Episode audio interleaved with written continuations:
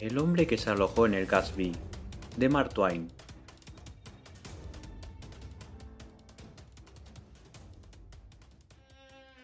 Cuando mi peculiar amigo Riley y yo éramos corresponsales de un periódico en Washington, en el invierno de 1867, una noche, hacia medianoche, bajábamos por Pennsylvania Avenue, en mitad de una tremenda ventisca, cuando la luz de una farola cayó en un hombre que avanzaba con un paso presuroso en sentido contrario. Este se detuvo al instante y exclamó Menuda suerte.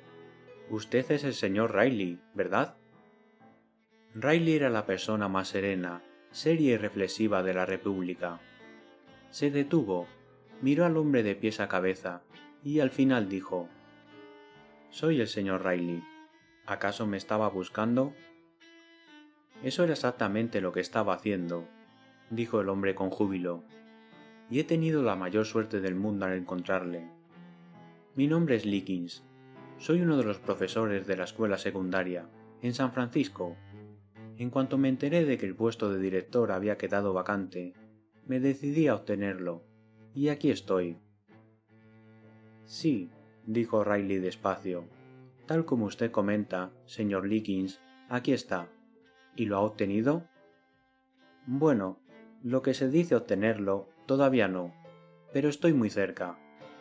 He traído una petición, firmada por el Superintendente de Instrucción Pública, además de por todos los profesores y otras más de 200 personas. Ahora quisiera que usted, si es tan amable, me acompañe hasta la delegación del Pacífico, pues deseo acabar con esto cuanto antes y regresar a casa. Si el asunto es tan urgente, preferirá que vayamos a la delegación esta misma noche, dijo Riley con una voz que no denotaba burla ninguna, para quien no estaba acostumbrado a oírla. Ah, esta noche, por supuesto. No tengo tanto tiempo como para andar perdiéndolo. Quiero que me den su palabra antes de acostarme. Yo no soy de los que hablan, sino de los que actúan.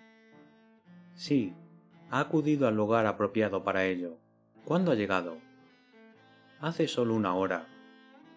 Cuando tiene intención de marcharse. A Nueva York mañana al anochecer. A San Francisco a la mañana siguiente. ¿Tan pronto? ¿Qué tiene previsto hacer mañana? ¿Hacer? Bueno, tengo que ir a ver al presidente con la solicitud y a la delegación y conseguir que me asignen el puesto, ¿no? Sí, claro, está en lo cierto. ¿Y luego qué? Al ardor de la tarde, hay una sesión ejecutiva del Senado. Tendrán que confirmarme la asignación. Imagino que ya lo supone. Sí, sí, dijo Riley pensativo. De nuevo tiene razón.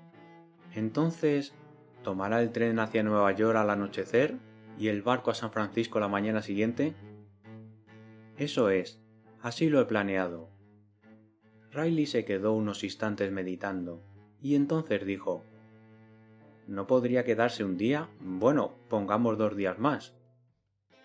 Por el amor de Dios, no. No es mi estilo. No soy de los que andan perdiendo el tiempo. Yo soy de los que actúan. Ya se lo he dicho. La tormenta rugía. La densa nieve caía a ráfagas.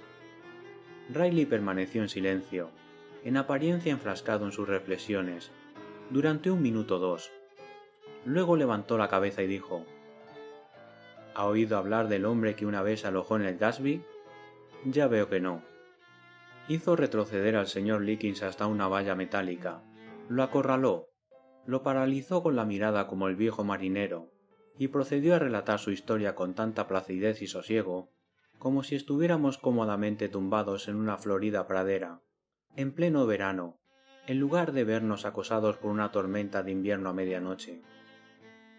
Le hablaré de ese hombre, sucedió en los tiempos de Jackson. El Gatsby era entonces el hotel principal. Un hombre llegó de Tennessee una mañana, sobre las nueve, acompañado por un cochero negro, un espléndido carruaje de cuatro caballos y un perro de gran elegancia, por el cual saltaba la vista que sentía cariño y orgullo.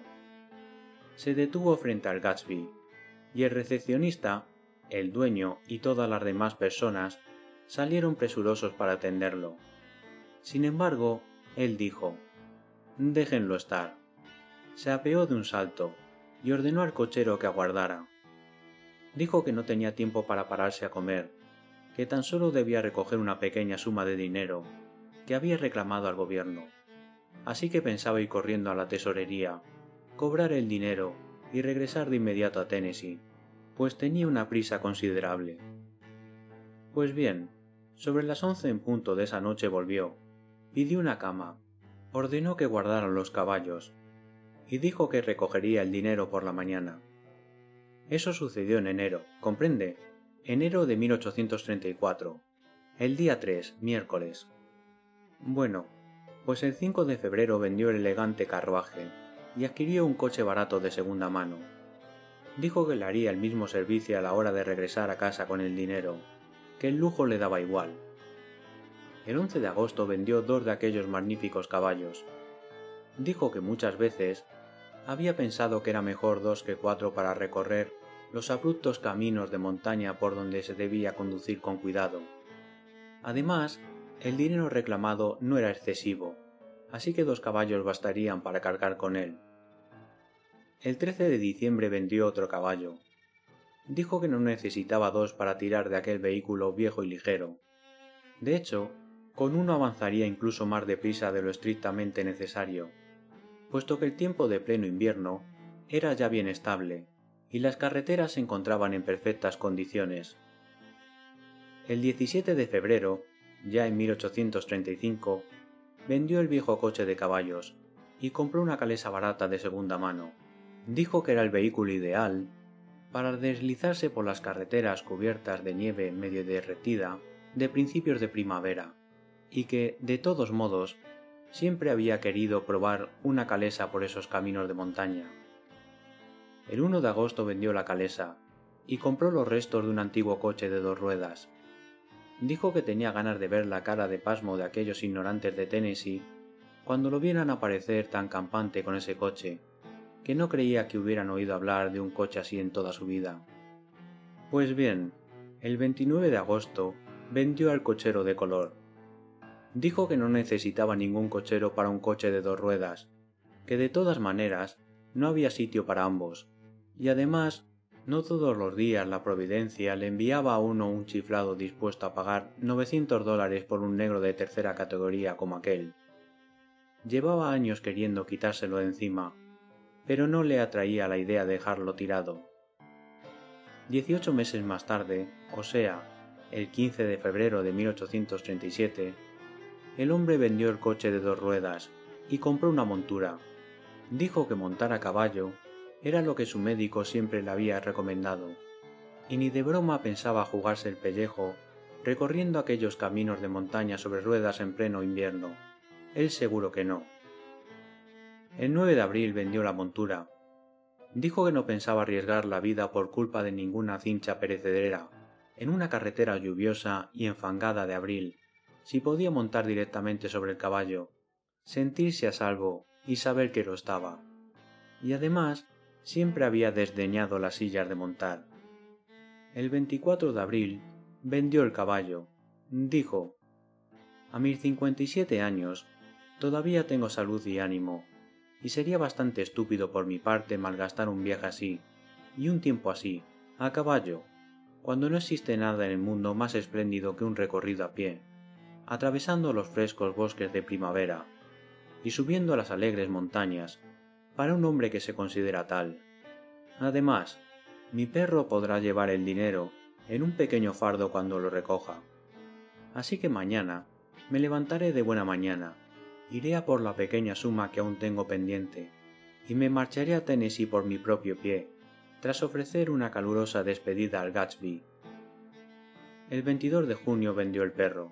Dijo, ¿Para qué quiero un perro? si me dispongo a emprender un animadísimo viaje de placer por los bosques y las colinas de verano. Sería un completo estorbo. Caza ardillas, ladra a todas horas, anda dando brincos y chapoteando en los charcos. Un hombre no tiene así la oportunidad de meditar y gozar de la naturaleza. Y prefiero con creces llevar el dinero yo mismo, es mucho más seguro. Un perro no es muy fiable en cuestiones financieras, siempre lo había notado. Bueno, Adiós muchachos, Se acabó. A primera hora de la mañana me marcharé a Tennessee, con el paso firme y el corazón alegre. Hubo una pausa y un silencio, salvo por el ruido del viento y la copiosa nevada. El señor Lickins dijo impacientemente ¿Y bien? Riley prosiguió. Bueno, eso ocurrió hace treinta años. Muy bien, muy bien. ¿Y qué? Me he hecho muy amigo del viejo patriarca. Todas las noches acude a despedirse. Hace una hora que lo he visto. Se marcha a Tennessee de buena mañana, como siempre. Dice que calcula poder recoger el dinero y marcharse antes de que los noctámbulos como yo hayamos saltado de la cama. Tenía lágrimas en los ojos. Estaba tan contento por volver a ver Tennessee a sus amigos. Otra pausa de silencio. El forastero la interrumpió. ¿Eso es todo? Eso es todo. Bueno, para ser estas horas de la noche, y una noche como esta, me parece que la historia ha durado más que suficiente. Pero, ¿por qué me la ha contado? Ah, por nada en particular. Bueno, ¿y qué sentido tiene? Ah, no tiene ningún sentido especial. Solo que si no tiene una prisa excesiva por regresar a San Francisco, tras haber conseguido que le asignen ese puesto de director, señor Lickins, le aconsejo que se aloje una temporada en el Gasby y se tome las cosas con calma. Adiós, que el Señor le bendiga. Dicho esto, Riley, sin más, giró sobre sus talones y dejó al atónito profesor allí plantado, una figura de nieve, pensativa e inmóvil, iluminada por el amplio haz de luz de la farola. Jamás alcanzó su objetivo.